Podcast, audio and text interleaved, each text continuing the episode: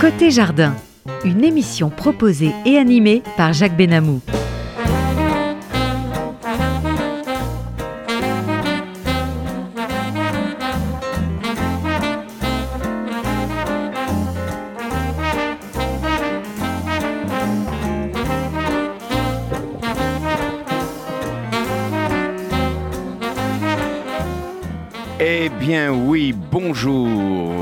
Compagnie Jacques Benamou, côté jardin, sur RCJ.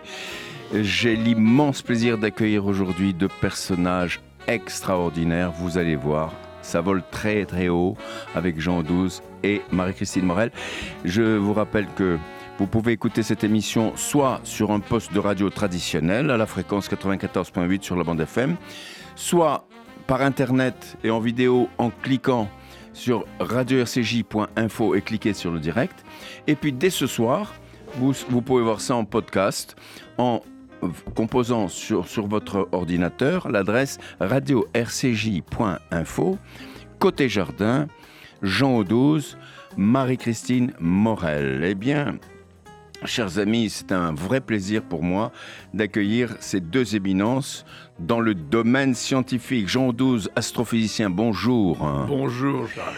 Et Marie-Christine Morel, qui est biologiste. Bonjour Marie-Christine. Bonjour. À l'occasion de la publication de leur livre Du cosmos à la vie aux éditions L'Archipel que je vous montre, c'est une, c'est un chef-d'œuvre. En tout cas, moi j'ai trouvé ça. Jean Douze, de nombreux auditeurs de notre radio vous connaissent et vous apprécient je dirais presque que vous avez votre ronde serviette à RCJ, car j'ai déjà eu l'occasion et plusieurs occasions de vous y accueillir.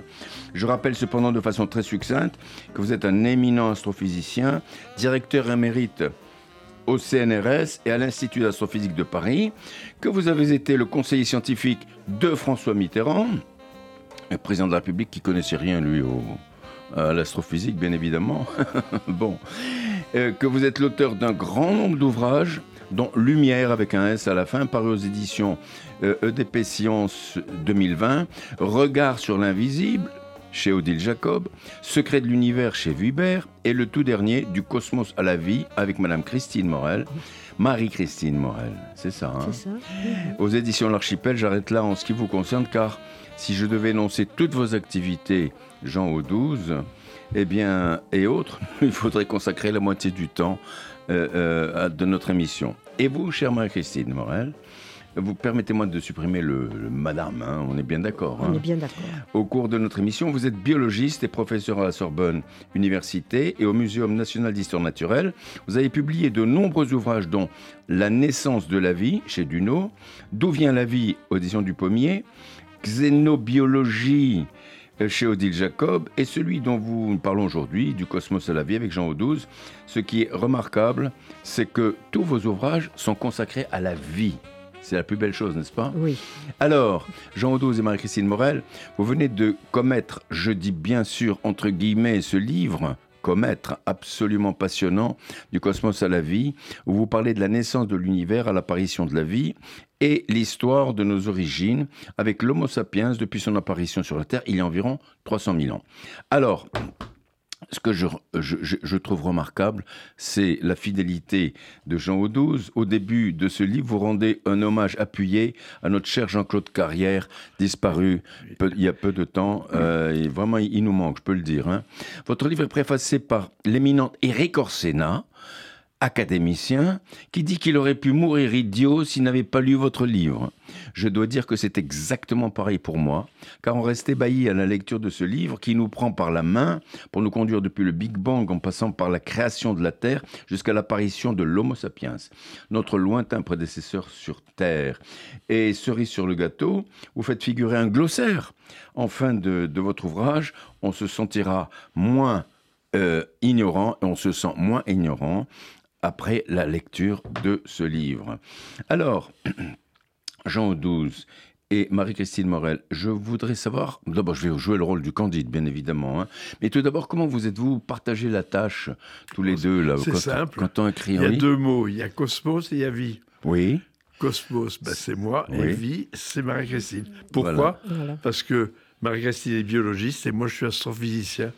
Et je pense que c'est la caractéristique de notre livre, Ouais. d'avoir l'union entre l'approche biologique et l'approche astrophysique. Mm. Je pense que personne d'autre ne l'avait fait auparavant. Je dois ajouter une chose, c'est que Oui. l'un et l'autre, nous avons absolument relu et euh, corrigé, amendé, questionné chacune de nos parties, Ah de oui. nos disciplines. Donc il s'agit réellement d'une interdisciplinarité à l'œuvre oui, dans oui. ce livre. C'est un travail fusionnel, on va dire. hein. Si vous Alors, voulez. vous, Si on peut le dire. Si vous voulez. on va dire ça comme ça. hein.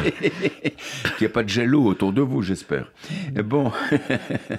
Alors, vous écrivez que la naissance de l'univers remonte à 13,7 milliards d'années. Il faut reconnaître que cette durée interpelle chaque profane euh, que nous sommes. Comment peut-on calculer une telle durée? Alors, Jean il faut-. Ben, il faut savoir que c'est assez récent. C'est en, En, milliards, utilisant en milliards d'années, quand 8 même. milliards d'années. Ben oui, ça c'est euh, simplement le Soleil a déjà 4,5 milliards d'années. Donc il fallait que. Mais comment lui- on le sait? Alors, Comment on, on- pour- on calcule pour- alors pour le Soleil, c'est simple. On utilise des méthodes radiochimiques, c'est-à-dire qu'on étudie la décroissance de, de certains isotopes qui sont instables. Et si on, on connaît ce qui reste par rapport à, à leur durée de vie, on a donc une valeur précise de la durée de- du système solaire. En ce qui concerne l'univers, on a deux techniques que l'on fait. Un, on étudie l'expansion de l'univers, donc on, on connaît la vitesse avec laquelle l'univers se déploie, et donc on peut jouer le film à l'envers, et on, obtient ce, chiffre. Et d'autre part, on étudie les irrégularités d'un rayonnement fo- fossile. Il y a, dans cette pièce, il y a énormément de photons qui ont connu le Big Bang.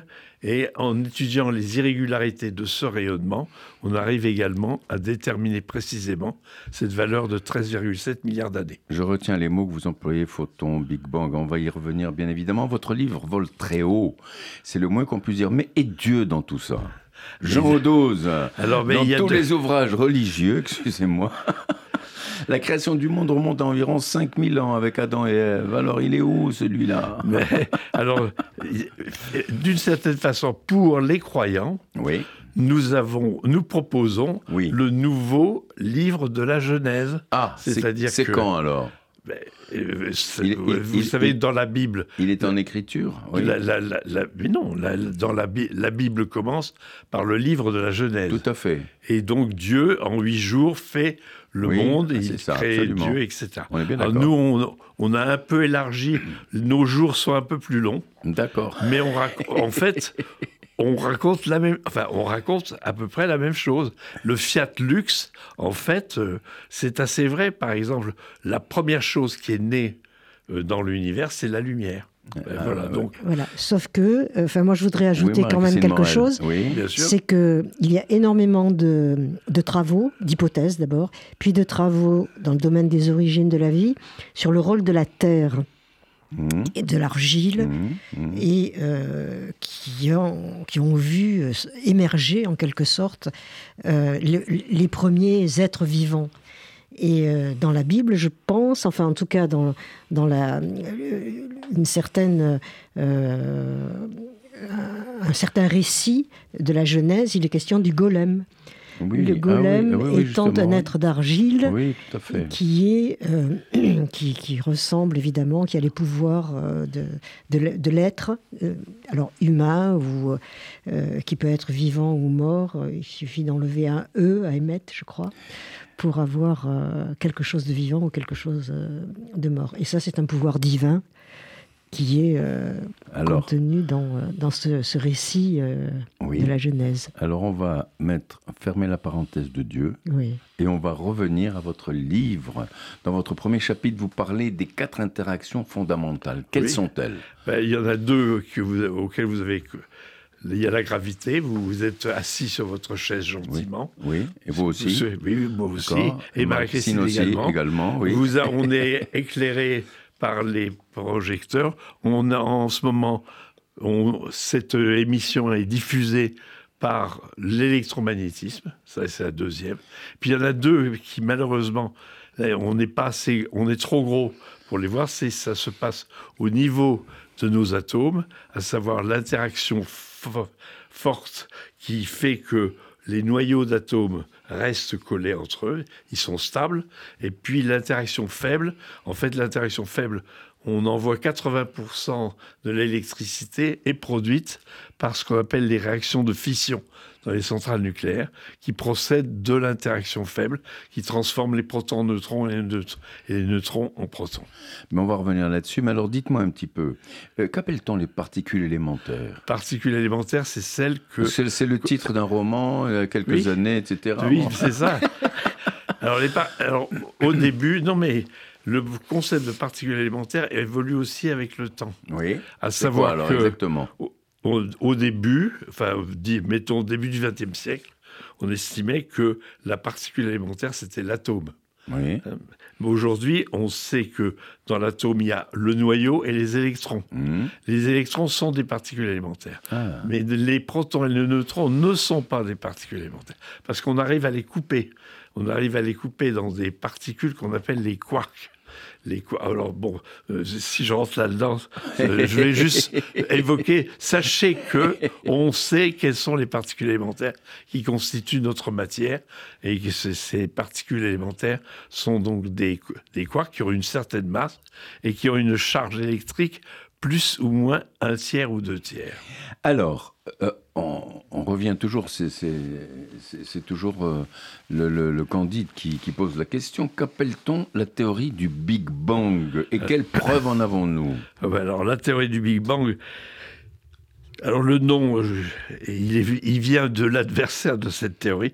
La théorie du Big Bang, en gros, c'est de dire que l'univers est né très dense, très chaud, Mhm. et que depuis 13,7 milliards d'années, il n'a cessé de se dilater, de se développer, mhm. que pendant 400 000 ans, il était invisible, c'est-à-dire on ne pouvait pas voir ce qu'il y avait à l'intérieur, il était opaque si vous préférez, et puis que depuis 400 000 ans, après son début, il est devenu visible, on dit pourquoi dans le livre, parce que la lumière a pu s'échapper de, la matière, alors qu'avant elle était emprisonnée.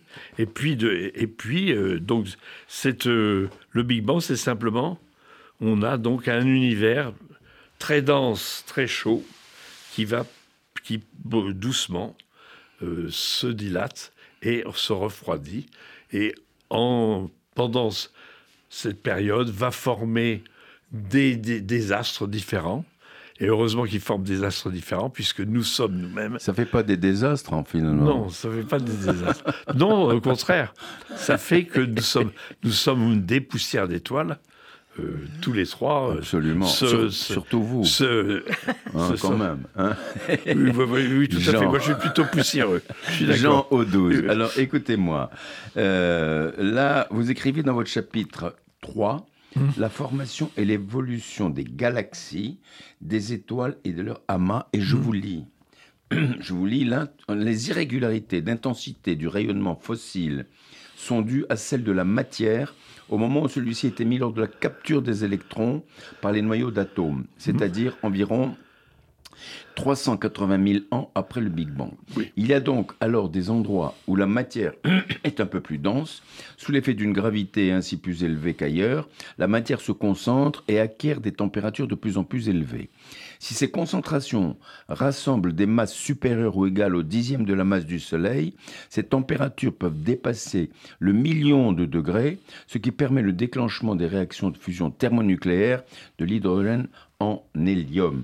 Alors, est-ce à ce moment-là que naissent les étoiles Oui.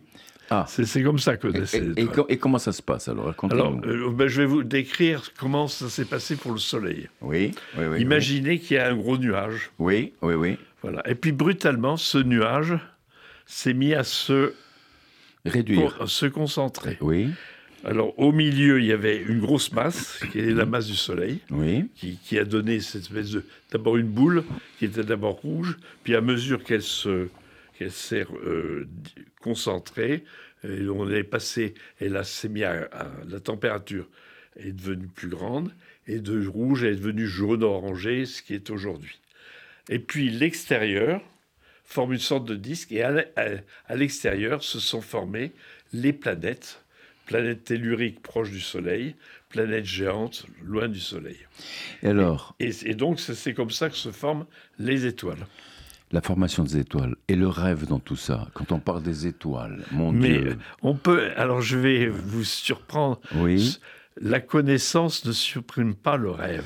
Ah, vous oui, pensez D'ailleurs, d'ailleurs euh, c'était Einstein qui disait que l'imagination est plus importante que la connaissance, parce que la connaissance est limitée alors que l'imagination ah bah, est illimitée. Et sans limite.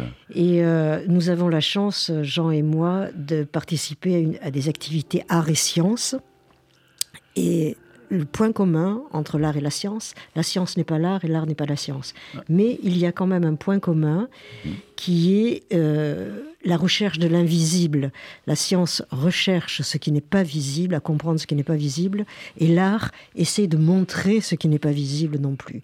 Donc art et science est tout à fait en phase avec ce livre de science qui apparaît un petit peu comme un livre de science euh, pure et dure. Non, non, pas du tout, puisque... Qui est sous-tendu quand même par euh, l'imagination, la recherche. Et donc... tout à fait, mais il n'est pas, il pas très dur, puisque moi-même qui suis euh, absolument nul dans ce domaine, j'ai presque tout compris. Mmh. Alors je vous, je suggère d'écouter maintenant une chanson de, de Monsieur non de Michel Legrand. Ah. Écoutez Les moulins de mon cœur.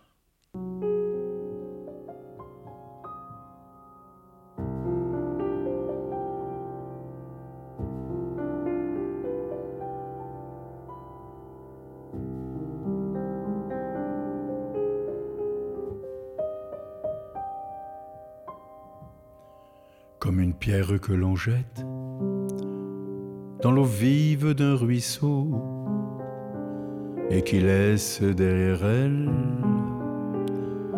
des milliers de ronds dans l'eau,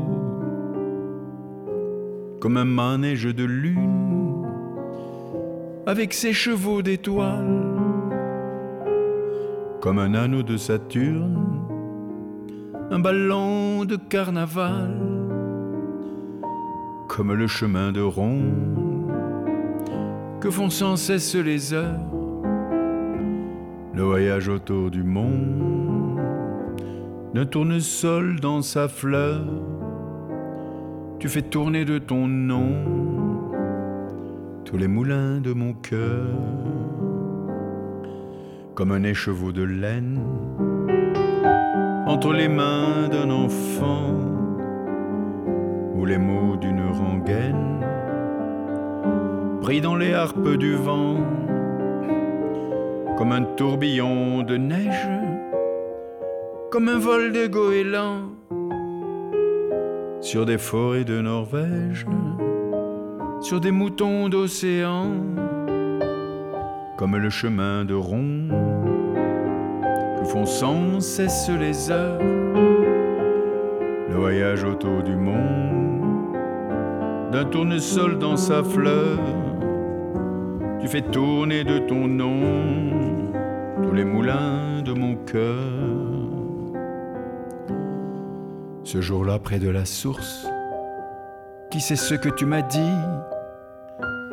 Mais l'été finit sa course, l'oiseau tomba de son nid, et voilà que sur le sable, nos passés s'effacent déjà je suis seul à la table qui résonne sous mes doigts comme un tambourin qui pleure sous les gouttes de la pluie, comme les chansons qui meurent aussitôt qu'on les oublie et les feuilles de l'automne rencontrent des ciels moins bleus et ton absence leur donne la couleur de tes cheveux. Une pierre que l'on jette dans l'eau vive d'un ruisseau et qui laisse derrière elle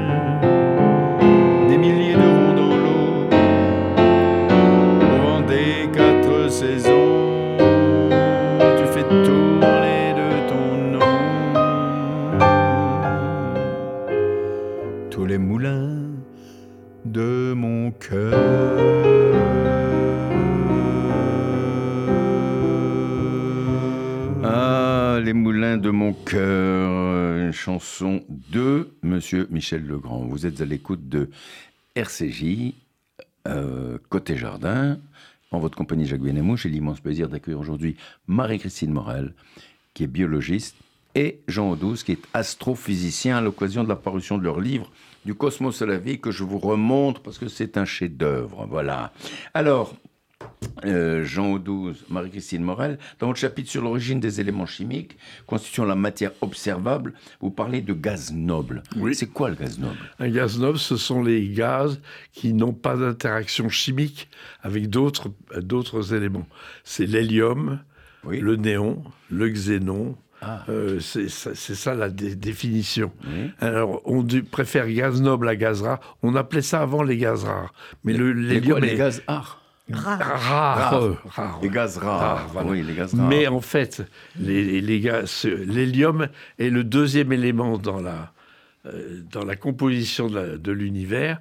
Il y en a 10%, il y en a, il y a un noyau d'hélium pour 10 euh, de- d'hydrogène, donc on ne peut pas dire que c'est un gaz rare. C'est donc devenu un gaz noble, c'est-à-dire qui ne se laisse pas abîmer par les réactions chimiques. Alors, à quoi il sert ce gaz?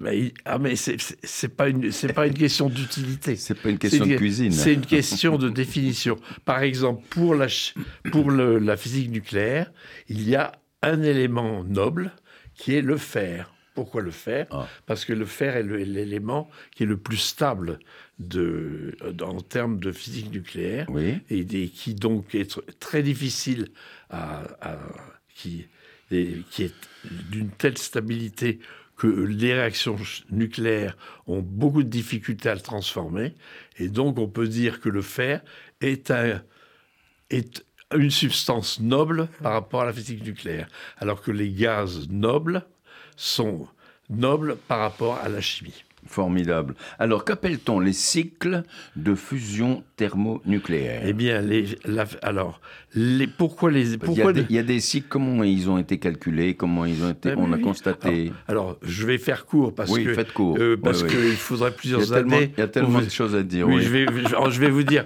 je vais répondre en une minute ce que d'habitude on, on met une année à expliquer Ah. en Sorbonne, hein, vous voyez. Bon, ben bravo. voilà. donc en une minute simplement, les, nous, pourquoi nous sommes d'étoiles Parce que les étoiles ont la caractéristique d'avoir en leur centre des températures très élevées. Quelques 15 millions de degrés pour le Soleil. Pour des étoiles géantes, ça va être 100 millions de degrés, même quelquefois quelques milliards de, de degrés. Et pour, alors à chaque, à chaque température correspond ce qu'on appelle un cycle thermonucléaire différent. Le cycle le plus simple, c'est le passage de l'hydrogène en hélium, puis vous avez ensuite l'hélium en carbone, euh, le carbone en, en magnésium, l'oxygène en soufre, etc. Et puis il arrive un moment où ça va pas, ça pourra pas. Alors justement, comme le fer est l'élément noble, eh bien ça s'arrête là, et donc euh, tous ces produits vont être expulsés dans des explosions d'étoiles qu'on appelle les explosions supernovae. D'accord. Mais alors, euh, euh, comment est-ce qu'on peut calculer la température en disant des millions et des milliards de, de, de- Ah ben, on les de calcule. degrés? Comment est-ce qu'on Alors, peut? ben, C'est ça qui est extraordinaire. C'est vous qui détenez la réponse. Eh bien, je, Alors. je- je- eh bien, je vais vous le dire. Eh bien, je vous attends. Je vais vous le dire. Mes Voilà. auditeurs aussi, nos Parce auditeurs que y y a- les astrophysiciens sont. Il y a deux catégories. Il y a ceux qui observent, c'est-à-dire qui déterminent. Là, euh, ils prennent euh, par exemple le Soleil. On sait qu'il y a plus de si, un peu moins de silicium que de carbone, etc. Donc, on calcule les proportions relatives des éléments chimiques. Et puis, on fait. Alors, ensuite, il y a des gens comme moi qui font des modèles, c'est-à-dire ils calculent Oui. on calcule les taux de réaction de ces, ces taux de cycle. Et pour reproduire, en fait, c'est une équation dans laquelle il y a un paramètre libre qui est la température. Et donc, ça ne marche que si la température a des valeurs bien précises pour transformer l'hydrogène en hélium, le le- le- l'hélium en carbone, etc. Donc, ça correspond à des températures du gaz stellaire très précises. Et le pic de fer, c'est quoi le pic de Le fer? pic de fer, justement, c'est, je, je suis heureux d'avoir un peu anticipé la question, Oui. parce oui. que le fer étant noble, Oui, il n'est pas attaqué par les réactions euh, nucléaires, donc il va. Si par exemple le- l'univers avait un âge extrêmement grand, tous les éléments chimiques se transformeraient en l'élément le plus stable qui est le fer.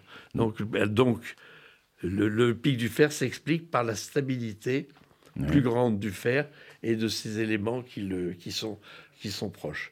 Alors, pour, alors vous allez me poser la question, me dire, et les éléments plus lourds, Oui, ils sont formés autrement. oui. Ah, Par des réa- oui, il y a des neutrons libres qui vont frapper ces, ces noyaux et qui vont donner des, les noyaux euh, de plus lourds comme le plomb, l'or, le platine, etc. Je reviens à vos explications. Euh, Qu'appelez-vous les géminides? Des géminides. Alors les géminides, c'est ça, c'est autre chose. On entend parler de ça. Est-ce que ça se mange? Non, ça se mange pas. Ça se- mais par contre, ça s'observe. C'est ce qu'on appelle les étoiles filantes. Oui. Alors vous savez que entre la, la planète Mars et la planète Jupiter, il y a ce qu'on appelle une étoile, une planète avortée qu'on a, et qui est ce qu'on appelle la ceinture des astéroïdes. Alors les astéroïdes, c'est de tout.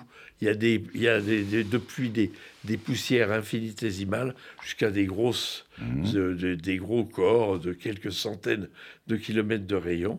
Et les plus petits, sont attrapés par la, et lorsque le, la Terre traverse ces nuages, eh bien, ces par- particules entrent dans l'atmosphère et elles n'entrent pas, elles rentrent à grande vitesse, elles se mettent à, à s'illuminer en raison de leur température et ça donne le phénomène des étoiles filantes.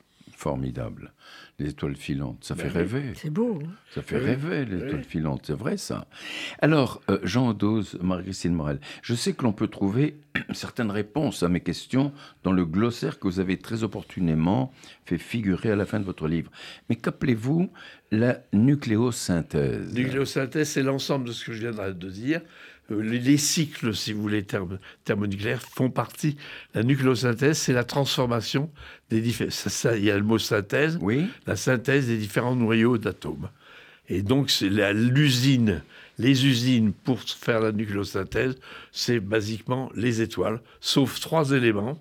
Oui, Alors, on va faire un petit cocorico. J'ai le droit de faire un petit cocorico? Mais Mhm. absolument. Vous savez qu'Hubert Reeves est décédé il n'y a pas longtemps. Mais oui, Hélas. c'est cher. Eh bien, Hubert Hubert Reeves, et, et alors j'étais son étudiant de thèse, donc j'ai participé à la chose, Ouais. à savoir que trois éléments chimiques, lithium, beryllium et bore, qui sont juste après entre le entre l'hélium et le carbone dans la table de Mendeleïev, eh bien, ont été formés pas du tout dans les étoiles, mais par l'interaction entre des parties, des rayonnements cosmiques et le milieu interstellaire.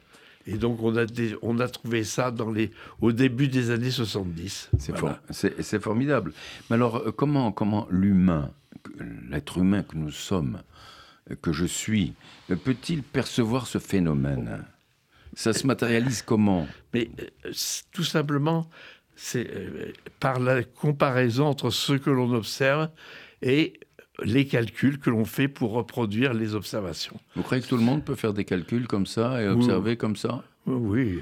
Euh, vous sûrement, Vous êtes non, vous sûrement vous êtes- très cher. vous êtes vous êtes un optimiste, hein, c'est vrai. non, vous non, avez oui. confiance, hein, dans. Non, euh, que- honnêtement, c'est- c'est c'est pas aussi compliqué que, que ça. Ah bon? Non. Bah, mais non, pour vous, c'est sûr. mais c'est quand même, quand même formidable. Alors, euh, dans votre chapitre 5, l'origine du système, là, je vais revenir à votre livre.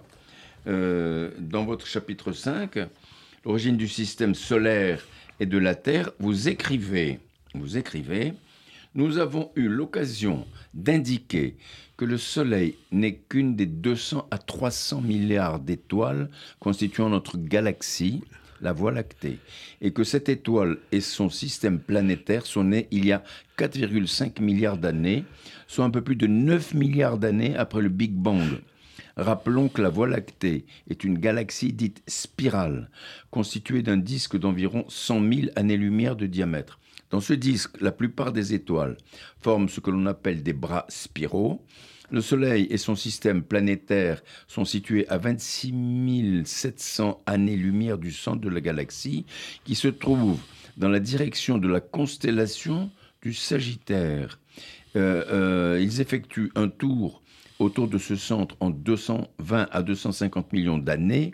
Dans cette région centrale est tapis un gigantesque trou noir d'environ 4,2 millions de masses solaires.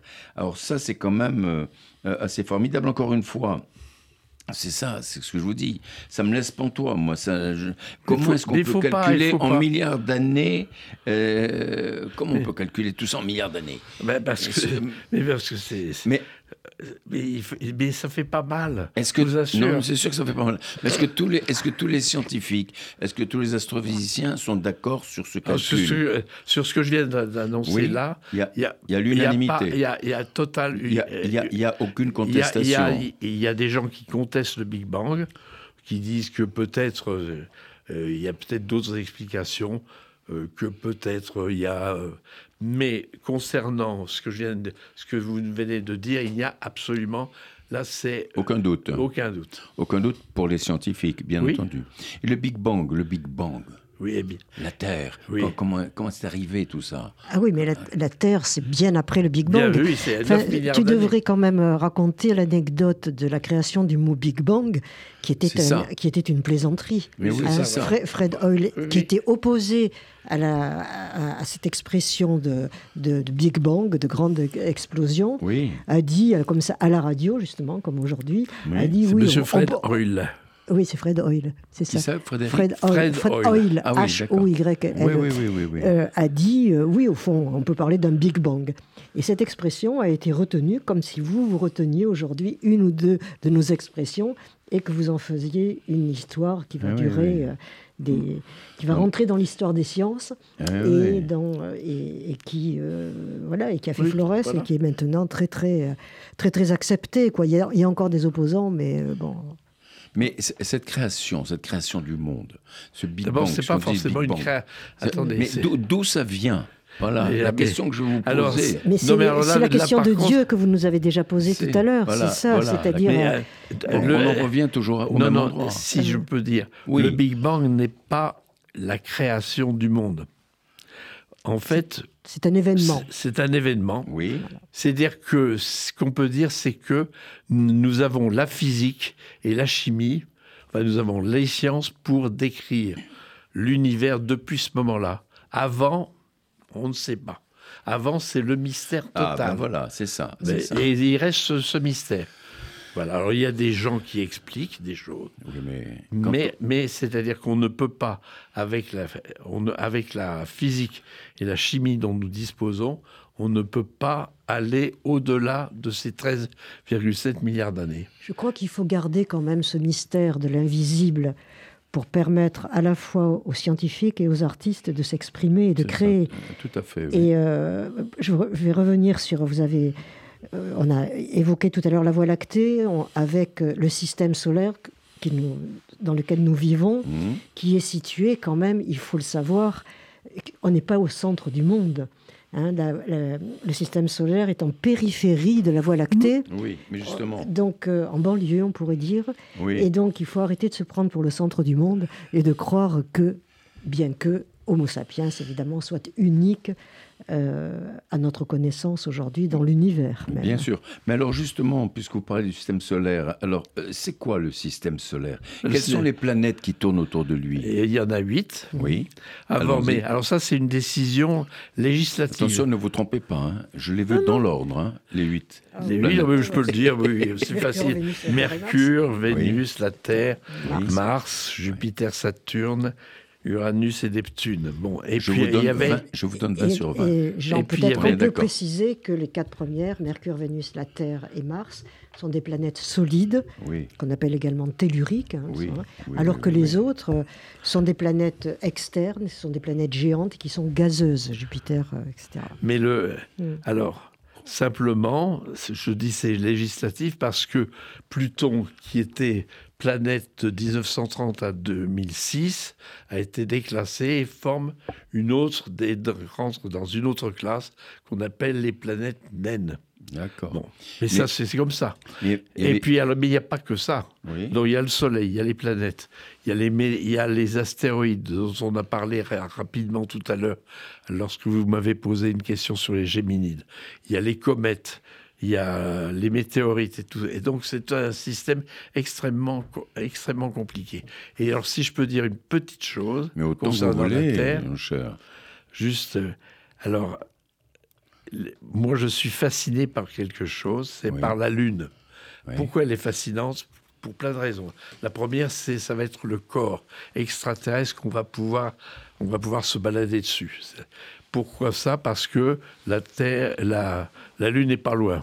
Deuxièmement, la, la Lune est un morceau de terre qui a été arraché par une planète qui y a eu la, une collision. Oui. Et troisièmement, et ça, la Lune, c'est en fait l'élément qui permet de faire la jonction entre le, le, mon- le, le récit du Big Bang, ouais, euh, de- du cosmos, et le récit de la vie. Pourquoi?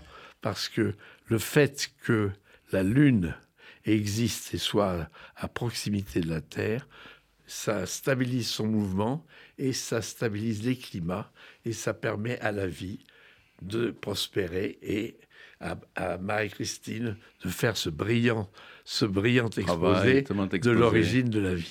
Mais alors, euh, juste avant de revenir sur la Terre et la Lune avec M. Charles Trenet, Jupiter, il paraîtrait que Jupiter est, de- est revenu en France maintenant, Ah bon avec M. Macron. Ah ben oui, on dit Ben oui, ça, oui, on dit ça. Hein Voilà, c'est ça. il, paraît, il paraît que c'est Jupiter maintenant. Il faut Ouais, que vous c'est ça. l'interrogiez alors. je vais, je vais, je vais, je vais sur- l'inviter à côté jardin. Voilà. Et sur ce livre aussi. Vous Oui. devriez l'inviter. Vous-. Oui, absolument, oui. Que- Ah, mais Jupiter, moi, c'est- c'est c'est trop loin de moi, il n'y a pas de problème. Euh, je vous propose d'écouter maintenant la, Le Soleil et la Lune de Monsieur Charles Trenet. Écoutez, vous allez voir.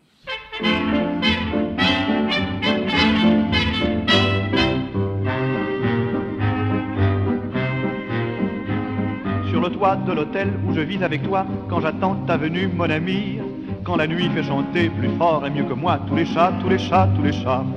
Que dit-on sur les toits, que répètent les voix de ces chats, de ces chats qui s'ennuient Des chansons que je sais, que je traduis pour toi, les voici, les voici, les voilà.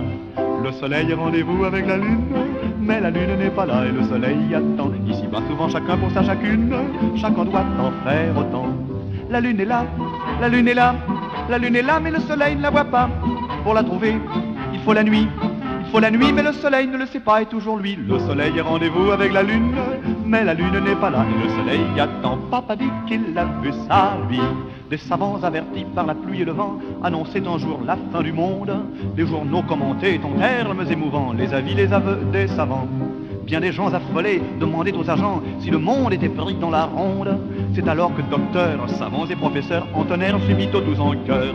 Le soleil a rendez-vous avec la lune, mais la lune n'est pas mais le soleil attend. Ici va souvent chacun pour sa lagune, chacun doit en faire autant. La lune est là, hein, la lune est là, hein, la lune est là, mais le soleil ne la voit pas.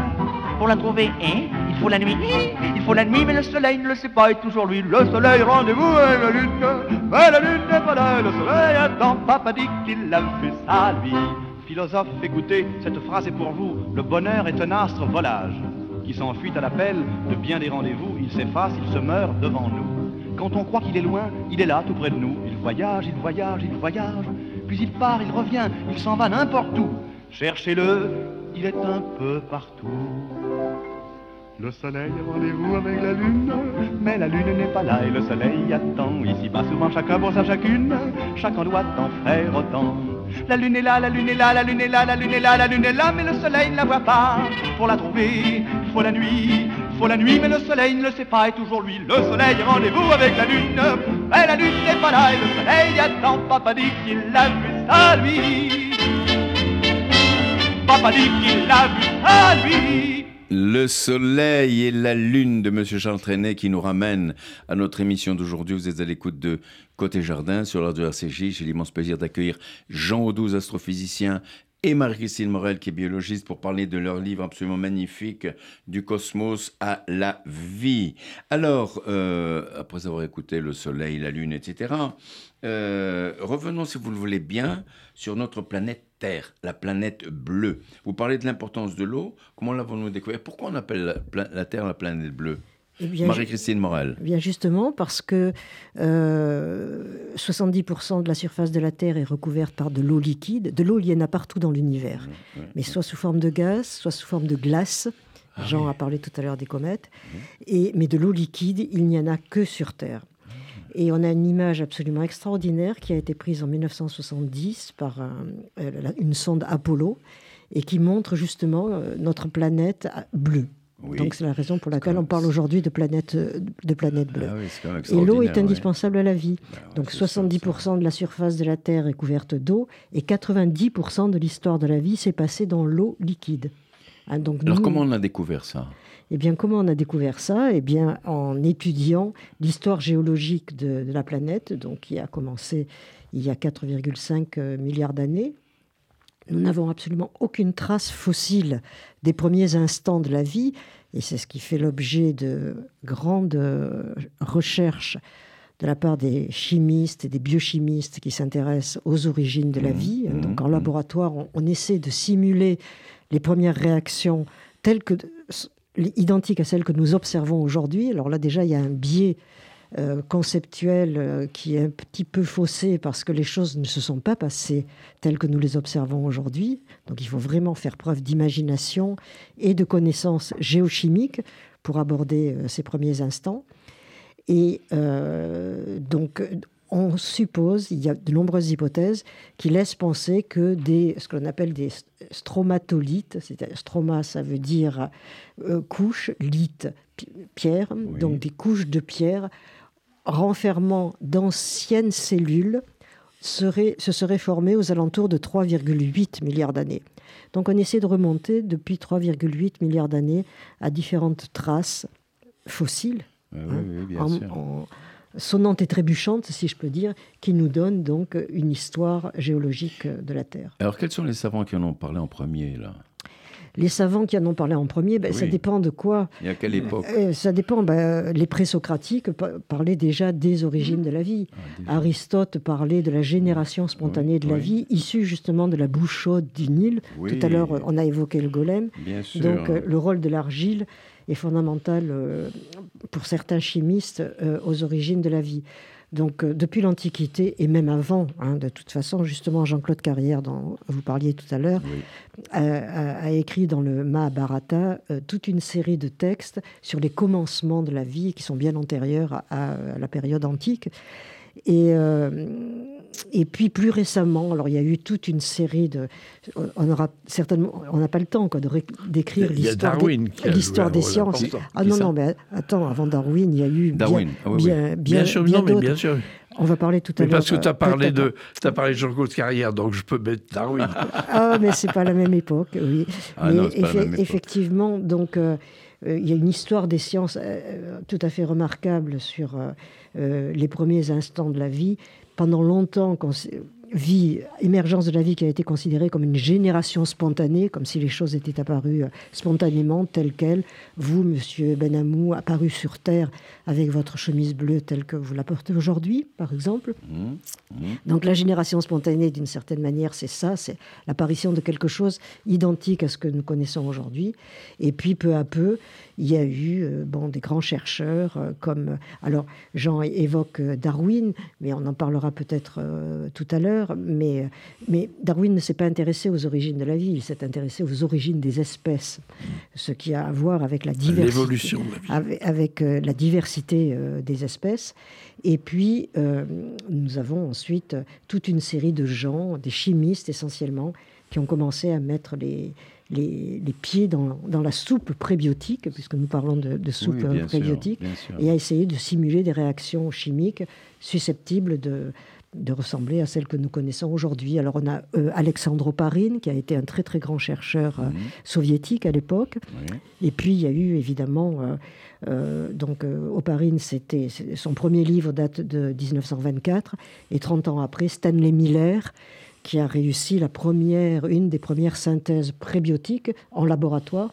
Il était allé voir le prix Nobel de l'époque qui avait découvert le deutérium, qui est un isotope euh, de l'hydrogène. Mmh. Et il lui avait dit, monsieur, il avait 20 ans, euh, je voudrais reconstituer dans votre laboratoire les conditions de l'atmosphère primitive. Et Urey, dans sa grande générosité, lui a dit, euh, voilà un coin de paillasse, c'est comme ça qu'on appelle. ça, oui, Et allez-y, faites. Et puis quand vous aurez trouvé, vous venez me voir. Et quelques temps après, euh, donc, euh, Oparine est arrivé avec une fiole contenant des acides aminés, c'est-à-dire les briques Oui. de nos protéines. Il est arrivé avec cette fiole disant voilà, là j'ai découvert des acides aminés. Alors dans la presse, ça a été une explosion de joie. On peut créer la vie en laboratoire. Mais enfin, On est- depuis, on est on, loin en est resté, on en est resté quand même à ces premières expériences que l'on reproduit avec évidemment de plus en plus de sophistication. Mais enfin, voilà. Alors, euh, euh, c'est très intéressant, vraiment. Alors, vous parlez euh, de l'importance de la lumière. Oui. Qu'apporte-t-elle à la vie Bah, la lumière, c'est l'énergie. Jean Audose. Eh ben, C'est-à-dire que, en fait, pourquoi nous sommes vivants? C'est parce que tout à l'heure, vous avez pris un petit repas. Et donc, vous avez mangé un mélange d'animaux et de végétaux. Alors, les végétaux ont ceci de particulier, c'est qu'ils tirent leur, justement, leur énergie, la tirent entièrement de l'énergie solaire. Le La soleil lumière, euh, Oui. le soleil. le soleil donc illumine les feuilles ou autre chose euh, des végétaux et donc l'assimilation chlorophyllienne permet de transformer l'énergie solaire en, en aliment. En, Donc, énergie, est-ce qu'on en énergie chimique, plus en exactement. Et cette énergie chimique sert à assimiler le carbone. Est-ce qu'on peut imaginer CO2, une vie hein. sans lumière Euh, C'est ben. Tout oui. à fait. On peut tout à fait. Autre imaginer. chose, oui, ce sera sur, sur d'autres modèles, ce sera une autre vie. Mais ça existe. Je suis désolée euh, je- je- de vous interrompre, mais cela existe. On a découvert il y a cinq ans maintenant, ici, justement à Paris, à l'Institut de physique du globe de Paris, Oui, on a découvert des microbes qui vivent à 5 km de profondeur sous terre, sous terre. indépendamment, totalement indépendamment de la lumière comme source d'énergie. Alors maintenant, si vous voulez bien, on va parler des virus. Quelle relation avec les virus actuellement comme le Covid? Oui.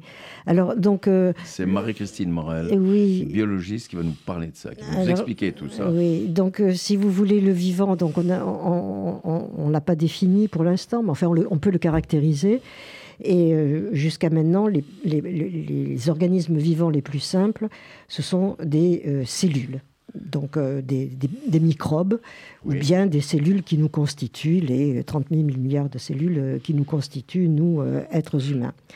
Et il y a des espèces euh, qui ne sont pas constituées de cellules, qui sont cependant et qui sont des virus, c'est-à-dire un compartiment dans lequel il n'y a que l'acide nucléique. L'acide nucléique, c'est ce qui constitue les chromosomes dans Mhm. chacune des cellules Mhm. vivantes. Mmh, mmh. Et euh, cette espèce, que l'on appelle un virus, donc euh, un compartiment avec un acide nucléique, que ce soit de l'ADN, acide désoxyribonucléique, ou l'ARN, acide ribonucléique, eh bien, pour se reproduire, doit rentrer dans une cellule vivante. Et donc, euh, et là, il, réalise sa reproduction, son métabolisme, euh, c'est-à-dire sa vie.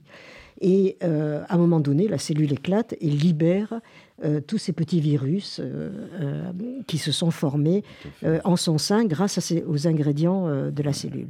Et alors, vous m'avez, parlé de, de l'actualité. Oui, Donc, le coronavirus Oui. est un virus Covid. à ARN, c'est-à-dire c'est un compartiment avec un morceau d'ARN à l'intérieur. Et donc, l'ARN, Acide ribonucléique, voilà. pour nos auditeurs. Voilà, donc cet acide ribonucléique euh, va rentrer dans les cellules vivantes euh, euh, et, et, entraîner toute une série de, de pathologies, de symptômes, euh, etc. Et donc le, et le vaccin qui, est, euh, qui a été mis au point par euh, Carico, qui est une, une femme absolument extraordinaire, qui a travaillé toute sa vie sur l'ARN. Donc le vaccin ARN n'est pas tombé du ciel comme ça, comme si euh, du jour au lendemain, en un mois. Eh bien, euh, elle a mis au point un, un- un fragment d'ARN identique à celui du coronavirus, avec une toute petite modification, ce qui fait que rentrant dans les cellules vivantes, ce vaccin était capable d'empêcher la reproduction des coronavirus qui ça. étaient rentrés en même temps. En gros, Alors- c'est ça. Alors, moi, je pourrais vous écouter encore pendant des heures et des heures. Mm. Malheureusement, le temps passe très vite. Simplement, euh, j'aime beaucoup votre passage en guise de conclusion dans laquelle euh, vous nous ramenez réellement sur Terre en parlant de surpopulation, de réchauffement climatique, de chute de la biodiversité, des équilibres économiques, de la pandémie, conflit, de la capacité ou non de l'humanité dans son ensemble à apporter des solutions globales à tous les problèmes. Pensez-vous que nous arriverons un jour? Moi, je suis optimiste. Ah, alors allons-y, Jean Audouze. C'est-à-dire qu'effectivement, alors euh, je, vais être assez bref parce que de fait, tout ce que vous évoquez là, Oui. nous sommes en train de le préparer pour le, c'est le deuxième tome Oui. de ce livre. Alors, Donc nous sommes en train de travailler, Marie-Christine et moi. Marie-Christine Morel et vous. Oui. Alors, gros- gros- euh, grosso modo, grosso modo, très grosso modo, oui, dites-nous un Euh, petit peu. jusqu'à maintenant, l'humanité a réussi plus ou moins bien, mais a réussi à surmonter les difficultés qui étaient devant elle. Parce que, alors, là, ce qui est préoccupant, c'est est-ce qu'elle aura, cette, cette fois-ci, les problèmes sont vraiment énormes et ils sont peut-être pris un petit peu tard. Mais, alors, moi, je fais le pari, malgré tout, de, de l'intelligence et de la capacité de l'homme à les surmonter, mais on peut avoir une autre lecture pessimiste. Donc, euh, c'est ce qu'on verra. Pourquoi pessimiste? Vous qui êtes un optimiste euh, Mais non, ce que je- convaincu. Mais, le- euh, mais non, ce que je dis, c'est que il est, le pessimiste peut très bien dire que nous prenons les problèmes un peu trop tard. Je prends l'ex- l'exemple du réchauffement climatique. Quand on voit là, par exemple, ce que décide la COP 28, on a l'impression que les politiques, ils vont un peu lentement quand même. Et surtout avec les- la demande des, des pays pétroliers euh, Oui. de dire attention, on touche pas encore aux, aux- Oui, aux oui, énergies oui, fossiles. hein. Ouais, c'est ça. Marie-Christine Morel. Oui, Ouais. simplement, je voudrais revenir sur cette, euh, cette question de la vie, enfin de la définition euh, de la vie et de la biodiversité. Donc Jean a évoqué tout à l'heure Darwin. Un des premiers à avoir parlé de la diversité du vivant, c'est Darwin, hein, qui a découvert les, variations et les liens qu'il y avait entre les différentes espèces, sur lesquels liens qui, qui montrent la transformation du vivant et donc l'évolution euh, biologique. Et aujourd'hui, la vie, au fond, c'est ça, c'est cette variété, et c'est aussi tous les liens que les êtres vivants établissent entre eux et avec l'environnement. Moi, quand on me demande quelle est la définition de la vie, je dis c'est ça, ce sont les liens que une espèce euh, peut établir avec l'environnement et qu'elle peut établir avec les autres espèces. Et donc, quand on parle de biodiversité, on ne parle pas de nombre d'espèces, on parle d'un processus dynamique Oui, bien sûr. évolutif. Et l'environnement, la transformation du vivant dépend de facteurs génétiques, certes, mais de facteurs écologiques aussi. Et donc, quand on modifie l'écologie, comme on est en train de la modifier actuellement, c'est-à-dire changement climatique, euh, enfin, etc., polluants, euh, élevage intensif, etc., évidemment, on modifie la biodiversité et on se précipite. Et ce sera le mot de la fin. En tout cas, Marie-Christine Mm. Morel, je vous remercie beaucoup. Jean Audou, je vous remercie beaucoup pour votre livre magnifique, Du cosmos à la vie. Et je vous rappelle, je rappelle aux auditeurs qui sont à l'écoute de Côté Jardin sur l'art de RCJ, euh, nous vous retrouverons le mois prochain, si vous le voulez bien. Au revoir. Merci à vous. Au revoir, merci.